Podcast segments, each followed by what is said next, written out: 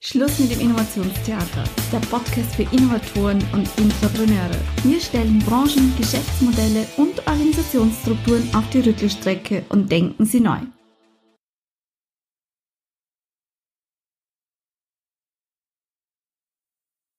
Hallo und herzlich willkommen zum Podcast Schluss mit dem Innovationstheater.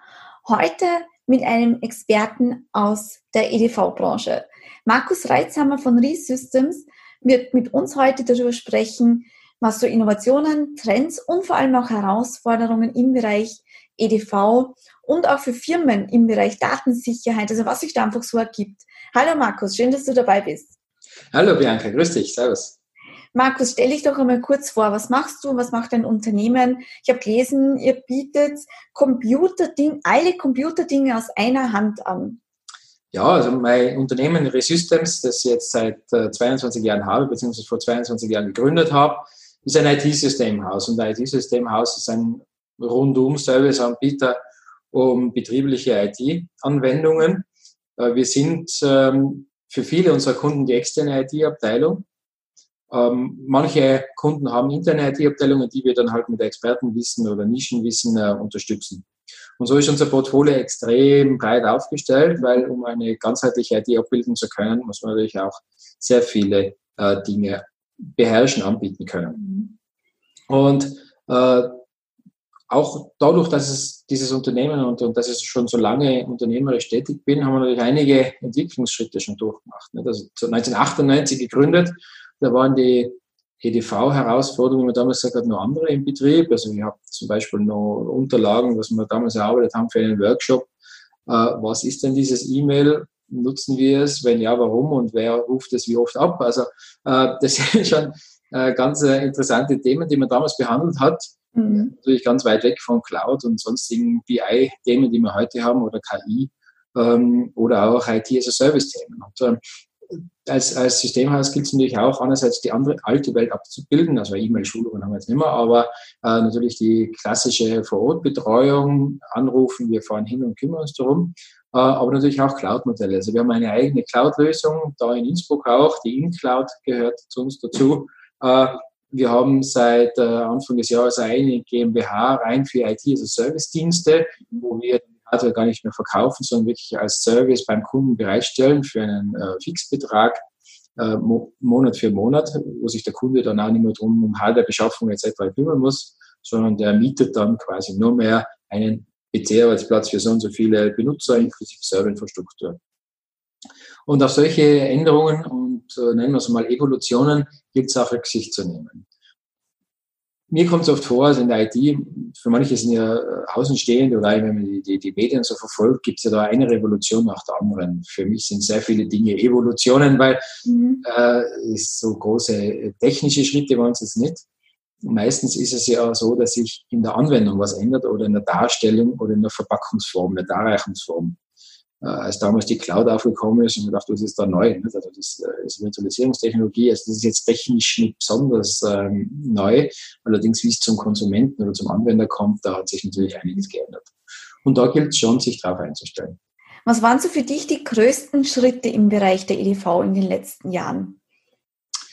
Die größten Schritte. Ne? Es gibt einige, die im Hintergrund waren, die man jetzt gar nicht so äh, mitbekommen hat, also technologischer Natur, aber die sind nicht so interessant in dem Bereich, denke ich. Ähm, natürlich, diese ganze Cloudisierung ist schon ein großes Thema, das ist nach wie vor auch eines. Äh, inzwischen weise ja angekündigte Katastrophen für uns, sprich, äh, uns braucht es nicht mehr, wie es immer wieder angekündigt wird, wenn sowas kommt, finden nicht statt. Also man braucht trotzdem auch jemanden, der sich äh, um die Integration kümmert. Mhm. Ähm, aber das hat sich natürlich schon was in, in, in der Umgangsform mit IT geändert. Mhm. Es hat sich geändert, äh, wie IT konsumiert wird, auch im geschäftlichen Umfeld. Also im, im beruflichen Umfeld ist die IT viel äh, consumermäßig äh, geworden. Leute wollen auf einmal im Büro so arbeiten, wie sie zu Hause arbeiten. Mhm erkennen dann meistens, dass es nicht ganz so effizient ist, äh, wollen das dann wieder anders haben. Also auch da gilt es, einen Spagat äh, ähm, zu, zu machen, um beide Welten zufriedenzustellen, mhm. weil nur weil etwas einfach wirkt, muss es noch lange effizient sein. Äh, da gilt es wirklich äh, abzuwägen. Und trotzdem muss man alle Kundenbedürfnisse adressieren. Mhm. Also das war sicher ein großes Thema, diese Cloudisierung. Jetzt im Moment die Umstellung hin von ich kaufe, ich, ich lease, hin zu ich kaufe nicht, ich beziehe. IT, mhm. On-Demand etc.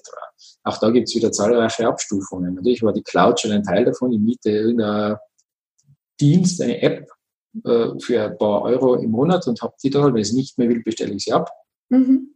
Das dann allerdings noch rüberzubringen auf wirklich die physikalische Ebene, die vor Ort ist, bis hin zum Service mit den Menschen, der natürlich ein großer Unsicherheitsfaktor ist, äh, ist dann schon der nächste Schritt. Und da sind wir gerade fest dabei. Und für mich aus der Technik ist natürlich einmal spannend zu sehen, was ist technisch möglich mhm. und was wird angenommen. Und da ist ja meistens eine große zeitliche Lücke dazwischen. Mhm. Vieles ist technisch schon möglich, wird aber nicht angenommen. Äh, vor einigen Jahren, wir haben auch ERP-Systeme, die wir implementieren und betreuen, äh, war das Thema, ja, jeder wollte mobil das ERP-System nutzen, also CRM, äh, äh, äh, äh, Fakturierung, Lohnfreiheit, mhm. Finanzbuchhaltung. Und dann ist es gekommen, es war ein Portfolio und niemand hat es gekauft. weil jeder wollte es, aber eigentlich war es ja dann doch nicht so wichtig, weil was tun wir denn dann damit? Mhm. Jetzt inzwischen werden die anderen Szenarien genützt. Es sind jetzt aber mehrere Jahre dazwischen. Die Technik war da viel früher bereit, das zu machen, äh, als es dann wirklich genutzt wurde. Mhm. Und oft einmal gibt es dann das, das Thema, dass man glaubt, naja, in eine Lösung kommt nicht an, lasst es wieder liegen oder vernachlässigt es und erkennt nicht, dass der Markt einfach noch nicht so weit ist und ist dann, wenn der Markt bereit wird und es auch einfordert und haben will, oft zu spät dran, das wieder auf den aktuellen Stand zu bringen. Mhm. Also das ist schon eine Herausforderung. Also diese Mobilisierung war ein großes Thema und äh, jetzt eben diese, diese äh, On-Demand-Thematik. Mhm. Woran liegt es? Also du hast gerade so, ich meine, da sind jetzt ja einige Jahre dazwischen gelegen, ja, äh, zwischen technologisch machbar bis hin, äh, dass es wirklich gelebt wird. Sind es Ängste? Sind es ähm, andere Themen, die dann wichtiger geworden sind? Woran liegt es aus deiner Sicht? Ja, ich glaube, es liegt in, in, der Natur der Menschen. Erstens einmal dieser Hype-Cycle, nicht? Der ist ja sehr etwas Menschliches, Biologisches. Man hört in der Schlagwort, das wird dann gehypt durch Presse und so und jetzt ist es die KI und jetzt sind wir alle überflüssig und die Computer machen alles selber und mhm. alles, äh, alles wird anders und andere fürchten sich, die anderen freuen sich. Und dann testet man das mal in der Praxis aus und denkt man, eigentlich kommt das ganze Zeug ja gar nichts. ist das enttäuscht und denkt sich, KI ist ein Blödsinn, nur ein Beispiel KI jetzt. Ne? Äh, und es gibt dann noch eine zweite interessante äh, Darstellung, so ähnlich wie der Hype-Cycle, und zwar die Erwartungshaltung des Menschen ist relativ linear. Mhm. Die technische Entwicklung ist aber exponentiell. Und diese zwei Kurven haben zwei Schnittpunkte. Einmal wenn die Erwartungshaltung der Menschen an eine neue Technologie höher ist, als die, die die Technologie liefern kann. Die Erwartungshaltung geht relativ stetig äh, mhm. weiter, das heißt, eine gewisse Zeit lang bleibt die Technik hinten nach. Mhm. Nur dann geht es exponentiell hoch und überschießt dann sogar die Erwartungshaltung. Das heißt, äh, das ist so eine Interaktion zwischen der technischen Realität und der menschlichen äh, Erwartungshaltung, die sich da äh, treffen. Und deswegen ergibt es eben auch eine, eine Differenz, bis dann wirklich die Technik mehr bieten kann mhm. sogar, als der Mensch sich erwartet, weil er sich denkt, das habe ich mir schon einmal angeschaut, das Thema XY, das war nichts. Und auf einmal ist das aber ganz was anderes, als er sich das damals äh, vorgestellt hat. Und ähm, wir sind ja auch Menschen, also auch in der Technik arbeiten Menschen. Und ähm, auch für uns ist das natürlich ein Thema, dass man Dinge, wir sehen viele Dinge in einem sehr frühen Stadium. Und oft muss man sich denken, naja, das war's jetzt, das ist jetzt irgendwie nicht so der, der Knaller auch da nicht zu denken, äh, ja gut, das, das ist nichts und das in die Schublade zu legen, sondern weiterhin zu beobachten, zu schauen, zu adaptieren mhm. äh, und, und, auch äh, zu überprüfen, kann das zu irgendeinem, irgendeinem Kundennutzen führen. Weil im Endeffekt geht es ja nur darum, kann man einen Kundennutzen erfüllen, kann man einen Nutzen für unseren Kunden bringen, unseren Gewerbekunden, aber auch die User als solches macht denen das Arbeitsleben leichter. Mhm. Und das ist schon eine gewisse Sache der Ausdauer. Also es gibt viele Systeme, Installationen, die wir da gemacht haben, die wir dann einfach angeschaut haben und so, okay, jetzt stampfen wir das wieder ein, äh, weil das einfach nicht den Nutzen bringt, den wir uns erwarten. Bis also sogar wir als Systemhaus ein Produkt dann tatsächlich rausbringen zu den Kunden und sagen, schaut, da haben wir was, das möchten wir euch zeigen. Vergehen viele, viele, viele Monate, zum Teil Jahre an Versuchen, an Ausprobieren, an viel Zeit, das wir investieren und zum Teil auch gekaufte Systeme, die einfach dann im Archiv oder am Recyclinghof enden. Äh, und, und das sieht jetzt der normale Anwender nicht, muss auch nicht, das ist ja nicht seine, seine Aufgabe. Wie arbeitet ihr da? Also wenn, wenn du jetzt so eine neue Technologie entdeckst oder bei euch im Team so eine neue Technologie entdeckt, man schaut sich das an, man beobachtet das, man testet, schaut sich die Kundenbedürfnisse dazu an. Wie funktioniert das bei euch? Wie schaut so der, der Innovationsprozess bei euch aus? Ja, Prozess ist gut gesagt. äh, primär, es geht einmal die, die, die, die einschlägigen Medien zu verfolgen. Also wir bekommen natürlich Informationen, wir suchen es auch, äh, wir alle sind, sind natürlich neugierig, was tut sich. Und dann hat jeder auch im Team so seine Steckenpferde. Die anderen sind eher so im, sagen wir, im Endgerätethema da rein oder in ein Anwendungsthema. Äh, ich bin jetzt eher in einem wirtschaftlichen Prozessthema drin, interessiert das, was bringt das jetzt Unternehmen. Ähm, und wir reden auch tatsächlich miteinander und dann tauschen wir uns auch und sagen, jetzt habe ich das und das gesehen, was ist denn das, etc. Und dann brütet man halt daran herum. Das mhm. muss nichts Konkretes sein. Schauen wir uns halt mal an, man liest drüber, überlegt einmal, machen wir da eine Testinstallation, wir haben eigene Demo-Centers, die ja getrennt sind vom operativen Betrieb, sowohl in der Cloud als auch bei uns. Äh, zum Teil gehen Dinge dann auch in die Lehrlingsausbildung, wo man sagt, du Lehrling oder Lehrlinge, äh, geht mal in neues Testcenter rein, schaut mal, was ist das, wie verhaltet sich das, wie schaut das aus, etc. Und so geht es halt dahin und dann wird entschieden, beobachten wir es weiter oder ist das so ein Blödsinn, dass man gar nicht mehr genauer anschauen, da verwendet man gar keine Zeit drauf. Manche Dinge gehen dann auf Beobachtung und man schaut einfach immer wieder, hat sich da was getan, gibt es eine neue Version, äh, gibt es ein neues Feature, das wir uns anschauen wollen. Und ähm, dabei natürlich dadurch, dass wir im Team sind, hat halt jeder so seine eigenen Präferenzen. Manchen sind, sind einfach die User extrem wichtig mhm. und die sind immer wichtig, eh klar. Andere haben dann halt wieder die, die Ebene der Technik, ja, wie kann man das implementieren. Äh, der andere, das bin meistens ich, hat die, das Thema der Sicherheit drin und wie kann man da ein fertiges Produkt draus machen. Mhm. Vor allem, was bringt das? Also in meinen Unternehmenskunden. Oh, und so entwickelt sich das. Ja, das ist jetzt kein irgendwie stocksteifer Prozess, das äh, kann man eher, also nichts wasserfallmäßig organisiertes, sondern das entsteht, wenn man will, wenn man das irgendwie benannt will, nach Scrum oder auch nicht, das passiert dann einfach. Du hast gerade das Stichwort Scrum gebracht. Ja? ja. Ist ja gerade so ein Hype-Thema, ja? Scrum, ja. Agile, also alles, was so agile Methoden sind, Scrum kommt ja auch aus dem IT-Bereich. Hauptsächlich wird es ja immer mehr auch in den Bereich Maschinenbau, Industrie gebracht. Mhm. Ähm, ja, was denkst du über diese agilen Methoden und Scrum? Ja, also das ist ja so ein ähnliches Thema, wie halt das, also mal was Neues kommt. Jetzt machen wir Scrum, nicht? Dann habe ich es halt mal gelesen. Und aha, okay. Drin haben wir erkannt, eigentlich machen wir das eh immer so. Nur ohne, dass wir da halt einen, einen Master und Guru und sonst was haben. Mhm. Äh, das es ist halt eine agile Methode. Ja, das ist gut. Also das einmal zu verstehen, ist ja oft einmal, vor allem wenn wir jetzt, ich bin, habe ja ein KMU, wir sind im Moment zehn, äh, ja, vielleicht sind wir bald zwölf Leute. Mhm. Ähm, wenn man dann natürlich in einem Scrum-Projekt liest von einem riesen Großkonzern, da denkst du, wie kompliziert kann man sowas machen. Nicht? Äh, wenn man zwischen die Zeilen sagt, ja, ist eigentlich genau die Arbeitsweise, die wir ja haben, nicht? wie wir jetzt gerade beschrieben auch bei solchen Innovations- oder Evolutionsprozessen. Und äh, auch da versuchen wir den, den ähm, Organisationsball eher flach zu halten. Was ich allerdings schon merke, also ich finde Scrum einen gute, guten Ansatz. Ich weiß, man kann es auch übertreiben, weil dann ist man nur mal bei Sprints und Stand-up-Meetings und was der Teufel was, irgendwas mhm. machen tun auch. Äh, und, und man hat dann nur mal einen Manager und niemand, der was, was tut. Also da gilt es auch für, für die Unternehmensstruktur äh, Anpassung zu finden, was jetzt natürlich, wie gesagt, ganz anders ist, ob ich Automobilkonzern bin oder ich ein Betrieb bin mit zwölf Leuten. Mhm. Ähm, was ich aber auch merke, je mehr wir wachsen, also wir wachsen im moderaten Sinne, jetzt gerade so über zehn wird das immer so ein kritischer Schritt, das Team einfach größer wird, desto, desto wichtiger wird, dass solche Organisationsmaßnahmen auch ein bisschen organisierter werden, mehr mhm. Struktur reinkommt. Äh, also ich will es jetzt nicht äh, so übertreiben, wie man kann, dass man, wie gesagt, vor lauter Zuständigkeiten schon nicht mehr weiß, wer jetzt da wirklich was tut, äh, sondern dass es doch dann jetzt jemanden gibt, der halt mehr darauf schaut, dass ein bisschen Organisation dahinter ist. Mhm. Also den, die, all diese Werkzeuge gehören so genauso wie die IT immer angepasst auf die Unternehmensstruktur, auf die Unternehmensgröße und vor allem auf die Dinge, die dann das Unternehmen tatsächlich dann am Ende des Tages auch abliefern soll.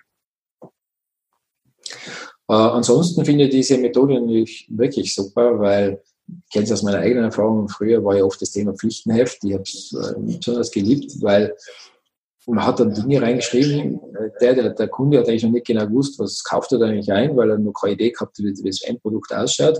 Wir haben wieder andere Sprache gesprochen, da irgendwelche Fantasiebücher gestanden und dann waren alle enttäuscht, was dann rausgekommen ist. Ähm, und in Wahrheit hatten wir dann auch, obwohl es ein Pflichtenheft gegeben hat, immer wieder Zwischenschritte gemacht, abgestimmt. Das Pflichtenheft war dann immer Makulatur und man hat eh andere Ziele verfolgt. Also diese Steifheit dieser Wasserfallmethode war jetzt nie mein großer, großer äh, Freund. Äh, höchstens für ganz kurze Projekte. Also irgendein Client Rollout, da brauche ich jetzt nicht groß Zwischensprints machen. Da weiß man, das Wochenende werden die Clients ausgetauscht, Punkt. Äh, und wir haben unseren Ablaufplan. Mhm. Alles andere, was etwas größer ist, ist dynamisch.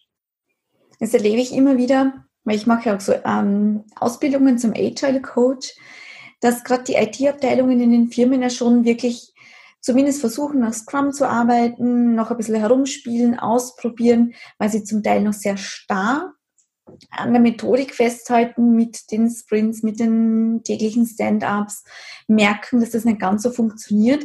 Vor allem, weil die angrenzenden Bereiche oft noch gar nicht so, so in, diesem, in dieser Methodik ja drinnen sind mhm. und klassisch nach Wasserfall arbeiten. Mhm. Und dann trifft quasi Scrum auf klassisches Wasserfall und da merkt man dann so richtig, das funktioniert nicht. Ja. Das ist ein Kulturschock dann. Ne? Ja, ja. absolut, ja. ja. Ist aber immer wieder spannend, da auch anzusetzen und einmal zu sagen, na, habt ihr denen schon einmal gesagt, dass ihr mit Scrum arbeitet oder was das eigentlich ist, ja. Und die so, also habe ich wirklich erlebt, ja, IT-Abteilungen in großen Unternehmen, na, wir arbeiten halt einfach so, ja. Das ist dann eh selbstverständlich quasi für die Leute, gell? Genau das ist ja auch ein Thema bei uns, dass wir für viele Dinge für selbstverständlich halten, weil wir sie halt jeden Tag machen oder jeden Tag uns intern erzählen. Ähm, ich muss mich selber daran äh, erinnern und auch die Mitarbeiter daran erinnern, Wiederholung ist König. Also wir müssen wiederholen, wiederholen, wiederholen, nur weil es uns schon zum Hals raushängt heißt es noch lange, dass alle unsere Kunden gehört haben und vor allem auch sich gemerkt haben. ähm, das ist äh, zwar oft mal etwas äh, ermüdend, wie mhm. dasselbe Thema spricht, also seit Jahren bin ich mit Informationssicherheit unterwegs, ich erzähle immer wieder dasselbe. Ich meine jetzt, äh, ich komme mir zum Teil schon langsam blöd vor, wenn ich jetzt wieder dasselbe erzähle, aber es gibt immer noch Empfänger, die diese Information halt noch nicht haben, beziehungsweise noch nicht verinnerlicht haben. Mhm. Und genauso ist da äh, wenn sich solche Kulturen wandeln. Das ist eine hochspannende Geschichte. Ich habe vor kurzem ein Interview geführt mit äh, einem, einem Startup tatsächlich da in Tirol mhm. im Finanzbereich. Und äh, der hatte einen Besuch von einer sehr, äh, Vorstellung eines sehr großen Bankinstituts. Mhm. Und der hat ihm dann gesagt, ja, er findet das total cool, was, ist, was, was die da machen. Wir im Konzern können das nie umsetzen. Da hat sich das Startup ein bisschen gewundert, weil Leute hätten die ja hundertmal so viel. Äh, und, und dieses Bankinstitut ist jetzt nicht ganz so altbacken, sondern wir haben schon ein paar innovative Dinge auch. Weil ich sage, ja, aber die Kultur passt nicht. Wir können solche großen Schritte nicht tun. Wir diskutieren seit zwei Jahren über, über Kleinigkeiten, die bei euch einfach schon klar sind, weil sie einfach nie darüber nachgedacht habt, weil es vielleicht einfach immer so gegeben war. Und äh, ich glaube, das macht auch viel dieser Startup-Themen aus, dass wir noch viele Dinge nicht nachdenken. Genauso wie bei uns unsere Kunden, wenn ein Generationswechsel stattfindet in der mhm. Geschäftsführung, Eigentümerstruktur, auch bei den Abteilungsleiter oder bei den User, die Dinge verwenden, die jetzt die Vorgänger nie auf die Idee gekommen wären, das zu verwenden und wir auch damit nicht konfrontiert waren. Also wie diese ganze Smartphone-Thematik dann wirklich immer durch die Decke gegangen ist, ist auch übrigens so ein Thema. Also ich habe lang vor dem iPhone selbst Smartphones gehabt, das war halt ein anderer Hersteller, aber anderes Thema. Ähm, die äh, war halt, äh, wenn mir jemand das gezeigt hat, jeder gesagt, wow, super, für was brauche ich das? Und ja, ist tatsächlich, auch Tablets haben wir, ja, jeder gesagt, für was brauche ich das? Heute stellt sich die Frage nicht mehr, äh, sondern wir haben dann eher das Thema, dass wir die Leute äh, wirklich, ähm, wie soll ich sagen, davor behüten dürfen und überzeugen davon, dass nicht jede App sinnvoll im betrieblichen Einsatz ist. Mhm. Äh, und auch Betriebsdaten nicht in jeder App und sonst wo in jeder Cloud äh, gut aufgehoben sind. Und so ändern sich die Herausforderungen und eben auch die Kulturen. Und das habe ich schon selber auch gespürt. Und jetzt, ich mir jetzt nicht als besonders alt, also ich bin jetzt äh, Anfang 40. Äh, äh, und trotzdem besitzt mir wieder und denke, von was redet denn der die jetzt da gerade? Was, was machen die da jetzt und warum versteht die mich jetzt nicht oder der, was jetzt kannst du äh, äh, also ähnlich ist es dann halt natürlich, wenn sowas wie Scrum, was ja für die Wasserfallmenschen die reinste Hippie-Kult ist, aufeinander trifft. Mhm.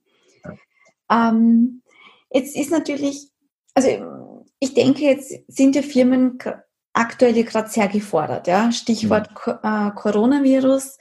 Äh, viele Firmen sind plötzlich gezwungen, auf Homeoffice umzustellen. Mhm. Ähm, Firmen, von denen ich bis jetzt gehört habe, Homeoffice wird bei uns nie funktionieren, weil wir können ja unseren Mitarbeitern nicht vertrauen. Wer mhm. weiß, ob die dann wirklich arbeiten werden, was die dann so machen. Und plötzlich sind diese Firmen gezwungen, von heute auf morgen auf Homeoffice umzustellen. Mhm. Mhm. Also auch da ja eigentlich ein erzwungener Kulturwandel, ja. ja. Ähm, plötzlich etwas zu machen, was bis jetzt nicht vorstellbar war. Mhm. Äh, das stellt aber natürlich Firmen ja schon auch vor eine große Herausforderung. Erstens, du musst das Equipment zur Verfügung stellen. Und zweitens, was ich mir jetzt immer wieder denke, ist ja auch das Thema Datensicherheit. Mhm. Weil ich kann ja nicht plötzlich mit irgendeinem Laptop von zu Hause aus in irgendein System einsteigen. Wie siehst du jetzt als EDV-Experte dieses Thema? Ja, ich bin jetzt gerade eben auch zum Schreibtisch zurückgehetzt. Wir haben heute recht einen turbulenten Tag gehabt. Einerseits natürlich, weil wir unsere eigenen Notfallpläne abarbeiten. Äh, wir stehen ja jetzt vor Schulschließungen. Wir stehen davor, dass viele, auch jetzt unsere Kunden, äh, eben die Betriebe geschlossen haben. Wir aber trotzdem die Services erbringen wollen. Und natürlich auch, ja, mir ist alles da schon vorbereitet, haben schon seit Wochen eigentlich. Was wäre jetzt, wenn wir einen äh, Corona-Fall in der Firma hätten und uns die Behörde den Betrieb schließt? Wir könnten uns theoretisch alle unter Hausarrest stellen. Äh, und für den Fall sind wir nicht vorbereitet. Es hat entsprechende Dienstanweisungen gegeben, dass jeder nur mehr mit Notebook nach Hause gehen darf und immer sein Notebook mitzutragen hat. Sprich, es kann jeder dann von zu Hause aus arbeiten. Äh, wir haben jetzt auch ähm, Mitarbeiter, die eigentlich nicht äh, für, für Telearbeit gedacht waren, so auch eingebunden. Also bei uns hat jetzt jeder Telearbeit mhm. Möglichkeit, auch obwohl es jetzt keine, keine, normalerweise keine Notwendigkeit gäbe. Äh, und ähm, das ganze Team, inklusive der Einkauf, sind schwer damit beschäftigt, vor allem diese Notebooks herzubeschaffen, die aktuell benötigt werden. Wir haben zwar einen Lagerstock aufgestellt, aber es gehen äh, in, in Zehner-Chargen gehen die Notebooks raus, bzw. Bestellungen rein und die Lager in Europa sind leer. Und zwar deswegen, weil die ganze Corona-Thematik ja, wie wir wissen, schon vor einer Weile in China begonnen hat, mhm. dort zahlreiche Werke geschlossen sind. Und auch wenn jetzt unsere Lieferanten und unsere Hersteller nicht chinesische Unternehmen sind, also wir achten mal, also einen haben wir ja, aber mal achten wir darauf, dass wir äh, nicht diese Quelle nutzen, mhm. sind natürlich immer Komponenten aus China drin. Also, kommt ja in China Stimmt. nicht rum. Mhm. Das heißt, die ganze Lieferkette ist schon seit Wochen äh, verzögert. Deswegen auch bei uns ein erhöhter Lagerstand. Ähm, und jetzt kommt dazu, dass bei uns äh, manche geplant, manche eher panisch äh, massiv äh, mobile Geräte einkaufen, mhm. weil sie erkannt haben, es kann uns passieren, dass uns der Betrieb geschlossen wird oder das schon vorsorglich selbst machen. Nur, wie du sagst, wenn die Leute keine Möglichkeit haben, von zu Hause aus zu arbeiten, nützt das nichts. Oder ich habe jetzt gerade heute ein, ein, bei uns intern auch die, die Frage gehabt, jetzt haben wir jemanden, äh, weil Risikogruppe äh, auf Telearbeit umgestellt, ja, sie hätte einen Computer daheim mhm. könnte zugreifen. Okay, super. Nur allerdings dann, ja, aber das Kind ist ab nächster Woche zu Hause, weil Schule geschlossen. Genau. Und dann raufen die sich um einen Computer. Ne? Tut denn das Kind den ganzen Tag? Ja, äh, also haben wir auch einen betrieblichen zur Verfügung gestellt, dass die mhm. dann zumindest beide unabhängig voneinander arbeiten können. Also auch wenn jetzt man sagt, jeder hat eh irgendein Gerät zu Hause, das stimmt schon, äh, darf man nicht vergessen, dass da noch immer sehr viele Familienmitglieder von zu Hause sind. Mhm. Und äh, dann kann die Anzahl der Geräte schon wieder relevant sein. Also das merkt man schon. Der Zugriff als solches, ja, wenn man noch gar keinen hatte, ist es nicht ganz ohne, das ist auf Druck und schnell äh, zu machen. Andererseits sind solche Situationen dann oft einmal auch ähm, Ermöglicher. Äh, manche Dinge sind dann immer so genau. Natürlich bin ich schon auch der Meinung, dass man jetzt nicht vor lauter schnell, schnell einen Pfusch zusammenbaut. Also mhm. das kann natürlich gewaltig nach hinten losgehen. Ähm, wir hatten natürlich bei uns die, die Strukturen, äh, so gut wie alle unserer Kunden haben die Strukturen, dass schon teilweise Remote-Arbeit möglich war. Die ist jetzt halt aufgebaut worden. Zum Teil aber Kapazitäten dazu. Das ist dann natürlich unsere Aufgabe, das irgendwie hinzubekommen. Äh, allerdings, wenn man noch gar nichts hatte, sprich die Zugänge ins Internet geklärt sein, die, die VPN-Lizenzen äh, äh, nicht da sein, vielleicht sogar nicht einmal eine Firewall da ist, die VPN ermöglicht, die Server nicht da sind, etc., dann wird es schon knackig jetzt, das mal auf die Schnelle hinzubekommen. Mhm. Und das ist jetzt zwar ein bisschen so, so eine Erbsenerzählerei, allerdings der Unterschied, es gibt einen feinen Unterschied zwischen Homeoffice und Telearbeit oder Remote-Arbeiten, äh, auch in der, in der Berichterstattung. Denn äh, wenn, man, wenn man auf diverse Seiten OF und so, also seriöse Seiten schaut, dann steht zum Beispiel drin, dass, dass man Homeoffice nicht anordnen kann als Arbeitgeber. Okay. Und ich dachte, was soll der Wahnsinn jetzt? Das kann ja nicht sein. Äh, weil nämlich Homeoffice definiert ist in vielen Kollektivverträgen, da muss der Arbeitsplatz durch einen Arbeitsinspektor evaluiert sein, da muss er ergonomisch sein, der, die, die Geräte müssen zur Verfügung gestellt sein, der Schreibtisch muss, also man richtet dem Mitarbeiter einen, einen Arbeitsplatz zu Hause ein und der Arbeitgeber ist dafür verantwortlich, dass der auch allen Anforderungen entspricht. Okay. Äh, das wäre jetzt dann doch ein bisschen viel verlangt. Und da gibt es auch noch die Telearbeit und die kann man sehr wohl anordnen. Dann ist man gesagt worden, ich bin jetzt kein Arbeitsrechtler, mhm. ganz weit weg davon. Aber die Telearbeit kann sehr wohl angefordert werden, sprich Telearbeit ist ein Laptop oder Tablet oder irgendwas, was halt dann zuliefert. Ähm, also auch da die Berichterstattung nicht ganz eindeutig oder nicht klar genug zum Teil, äh, was machbar ist und was, was nicht, abgesehen davon, dass wir jetzt eine Ausnahmesituation haben. Bei uns im Betrieb war das jetzt ja überhaupt keine Diskussion, äh, dass irgendwer sagt, er macht das nicht. Das ist ja logisch, dass wir das machen. Erstens mal arbeiten wir sowieso schon mobil. Zweitens äh, haben wir Verantwortung unseren Kunden gegenüber, dass die, dass wir schauen, dass die Infrastrukturen funktionieren. Mhm. Und auch bei den aller, allermeisten unserer Kunden war es eigentlich kaum Mitarbeiter, der gesagt hat, er geht jetzt heim und äh, hinter mir die Sintflut, jeder kümmert sich darum, dass er einen Zugriff hat. Also heute, äh, gerade zuerst jetzt wieder Abstimmung gehabt mit den Mitarbeitern, haben wir jetzt alle zurückgerufen. Also, also ist wieder Betrieb geschlossen worden. Mhm. Und dann alle User rufen und sagen, sie brauchen jetzt Zugriff. Ne? und die müssen jetzt halt alle abarbeiten. Also im Gegenteil, die, die, die Mitarbeiter und die User kümmern sich sehr aktiv darum, dass sie die Arbeit weitermachen können, weil äh, die ja doch Gott sei Dank engagiert sind und Einsatzzeit. Und ja, wie du sagst, das ist ein Sicherheitsthema. Mhm. Wenn man natürlich die Technologien schon in Vorbereitung hat und du nur mehr hochskalieren musst, dann ist das relativ einfach. Ähm, es gibt natürlich dann auch noch ein gewisses Schulungsthema. Wie, äh, wie gehe ich mit dem Thema um? Natürlich, wie benutze ich das? Es ist nicht für alle ganz klar, wie ich gehe jetzt auf ein fremden Gerät auf, auf, auf mein Unternehmen hin und benutze das. Es ist einfach anders. Ähm, das darf man nicht vergessen, dass man dann natürlich auch viele Leute mitnehmen muss, die normalerweise halt in der Früh einschalten und dann mhm. genauso wie immer das halt eingeben und dann haben sie eine Standardmaske. Da gibt es natürlich schon einen gewissen Mehraufwand. Und natürlich auch im Umgang, dass man jetzt mit Daten aus dem System rauszieht, sofern das überhaupt möglich ist und lokal am privaten Gerät ablegt. Äh, das kann man natürlich auch mit äh, Rundmailings und Dienstanweisungen etc. Mhm. Äh, abdecken muss man meiner Meinung nach auch, das einfach mal klarzustellen, wenn man eine Usergruppe hat, die normalerweise nicht damit umgehen oder auch nicht entsprechende Arbeitsverträge hat, wo das eh schon geregelt ist. Ja, also spannende Zeiten zurzeit. Ja, absolut, absolut. Eine ja. Branche natürlich, ähm, denke ich, da gibt es einiges zu tun.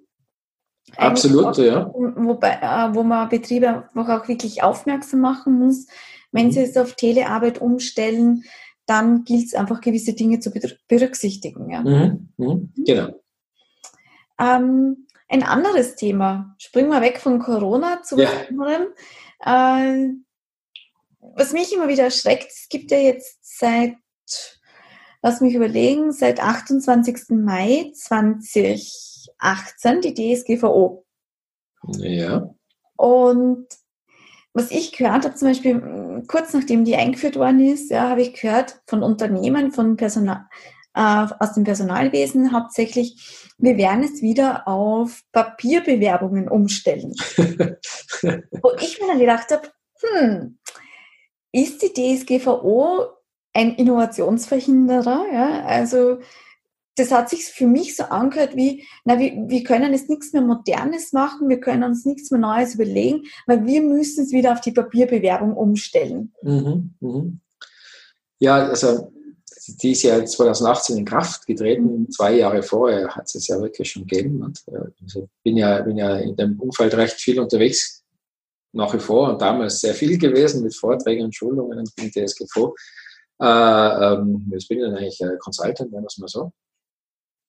Und bin immer wieder mit dem Irrtum konfrontiert geworden, dass die DSGVO nur digitale Daten betrifft. Mhm. Also war ein großer Irrtum ist, weil auch biergespeicherte Daten sind davon betroffen. Und wenn sie auf Steintafel gemeißelt sind, genauso. Es steht nirgendwo in dem Gesetz drin, wie die, die Speicherungsform ist, sondern es steht nur von gespeicherten Daten. Und ob die jetzt, ob die jetzt digital gespeichert sind oder analog, ist vollkommen egal. Und bei ganz vielen äh, DSGVO-Projekten, die ich abgewickelt habe, war ein sehr, sehr, sehr großer Teil, wie gehen wir denn jetzt mit diesen ganzen Papierthemen um? Mhm. ach, jetzt müssen wir einfach mal die, die, die äh, Ordner verschließen. Naja, hätten wir eigentlich vorher schon müssen. Ach so, hätten wir müssen. Ja, ich weiß nicht, viel hat sich in der DSG vorher nicht geändert. Mhm. Äh, das Strafausmaß hat sich massiv geändert mhm. äh, und ein paar bürokratische Abwicklungen. Also, dass man jetzt nicht mehr eine Behörde, wo man melden, sondern dass man quasi selbst diese Verfahrensverzeichnisse führen. Das hat sich geändert. Und Gott sei Dank das, das Bewusstsein die Regularien haben sich jetzt nicht unglaublich verändert. Mir waren sie ja vorher meistens wurscht, weil die Strafzahlungen so klein waren, äh, dass die geringer waren als wieder Aufwand, die einzuhalten. Und äh, da hatten wir wirklich viele Themen, also dass, dass zum Beispiel Dinge auf Papier aufgehalten worden sind, lang, lang, lang, lang über die eigentlich äh, rechtlich erlaubte Aufbewahrungsfrist. Also auch eine Papierbewerbung fällt unter die Datenschutzgrundverordnung. Äh, Im digitalen Bereich habe ich den Vorteil, ich kann da kann die Prozesse ja dann so gestalten, dass diese Löschungen zum Teil automatisch erfolgen. Du, was mich jetzt aber schon noch interessieren wird, ist, wohin geht die Reise in der Zukunft? Worauf müssen wir uns einstellen, was EDV betrifft? Äh, was erwartet uns auch vor allem als End-User oder als Unternehmer? Ja, das ist eine spannende Frage, weil die ja, Prognosen sind immer schwierig, vor allem die Zukunft betreffend. äh, ich meine, diese, diese Botterisierung, also diese Automatisierung, natürlich ein großes Thema. Ähm, man hat es ja vielleicht mitgekriegt, also diese ganzen irgendwie so, sozialen Medien, diese Bots, die mit einem versuchen zu sprechen, eher stümperhaft als sinnvoll, ähm, waren jetzt da eher so eine Hype-Geschichte. Ähm, was die KI angeht, und wir wissen, wer das gesehen hat, es gibt von Google schon ähm, Testläufe über eine sehr mächtige Sprach-KI. Zu diesen Anruf beim Friseur? Ja, ja, genau. Ja. genau. noch beeindruckender der Anruf dann bei, bei, dieser, bei diesem Restaurant, asiatischen Restaurant, der unglaublich schlechtes Englisch gesprochen hat und der Computer trotzdem, oder die KI eigentlich, trotzdem äh, flüssig mit der Person sprechen können, vor allem die Person verstehen. Das ist ja eigentlich das mhm. Schwierige. Das Sprechen ist eine Sache, allerdings dann normale Sprache, zum Teil über Telefonverbindung, die nicht so optimal ist oder mit starkem Akzent auch zu verstehen ich finde dass die, diese, diese Entwicklung äh, durchaus auch positiv. Manche haben ja Angst davor, ja, dass uns die Computer ersetzen. Die Angst gibt es schon lange, schon so lange, seit sie ähm, dass wir irgendwann dann von irgendwelchen Robotern ersetzt werden. Mhm. Die Ausgestaltung dieser Roboter ändert sich. Man muss nur die Filmgeschichte anschauen, wie sich die optisch auch verändern. Jetzt einmal halt irgendwelche Rechenleistungen aus irgendeiner Cloud. Natürlich ist es zeitenweise imposant bis beunruhigend oder erschreckend, was da, was da alles möglich ist. Mhm. Äh, was bis jetzt allerdings noch nie möglich war, also wirklich diese Universalchemie, was wir Menschen ja sind, auf so breiter Basis hinzubekommen. Das sind ja alles nur sehr, sehr äh, nischige Systeme. Das Teil kann es halt einfach mit jemandem telefonieren. Mhm. Und ein riesen Rechenzentrum hat mit was Gott wie viele Megawatt Leistung. Äh, das äh, sieht man ja in der Vorführung nicht. Also da gibt es sicher noch einiges, was da war. Natürlich die ganze Hosentaschen-IT äh, wird nach wie vor intensiv dabei sein. Ähm, Telefonie geht ja gefühlt zurück. Es wird ja alles Mögliche auf diesen Geräten gemacht, kaum mehr telefoniert. Ähm, die Sache mit diesen Variables war auch einmal, also diese anziehbaren IT, also eingenähten Sensoren und so weiter. Ähm, manche machen das bisher auch, bis jetzt noch nicht so eingetreten, wie es eigentlich gehypt worden ist in der breiten Masse sehe ich es im Moment noch nicht, äh, dass es irgendwann einmal wirklich nachhaltig drin ist, also über den Ansatz von neugieriger Spielerei hinaus, äh, weil er die, die für die breite nutzbaren Anwendungsfälle dann nicht da sind, wie ich sie auch nicht sehen kann. Ja, was werden wir sonst sehen? Ja, immer leistungsfähigere Rechner, wobei jetzt im Desktop-Bereich ähm, sich das jetzt nicht revolutionär auswirkt, sondern eher marginal, allerdings in, in den mobilen Geräten schon. Äh, was ein Thema werden könnte, ist die Augmented Reality. Schön, boah, da kommt ja einiges auf uns zu. Danke für ja. die Einschätzung. Ja, ja ähm, dann möchte ich mich jetzt bei dir bedanken für deine Zeit, dass du den Hörern und Hörerinnen beziehungsweise im YouTube-Channel unseren Zusehern deinen Einblick in die Branche gegeben hast, und ich denke, da waren auch so die ein oder anderen Tipps dabei, wie man jetzt mit der jetzigen Situation auch gut umgehen kann. Ja. Freut mich, danke. Herzlichen Dank dafür. Danke dir. Bis zum nächsten Mal, liebe Hörerinnen und liebe Hörer, bei Schluss mit dem Innovationstheater.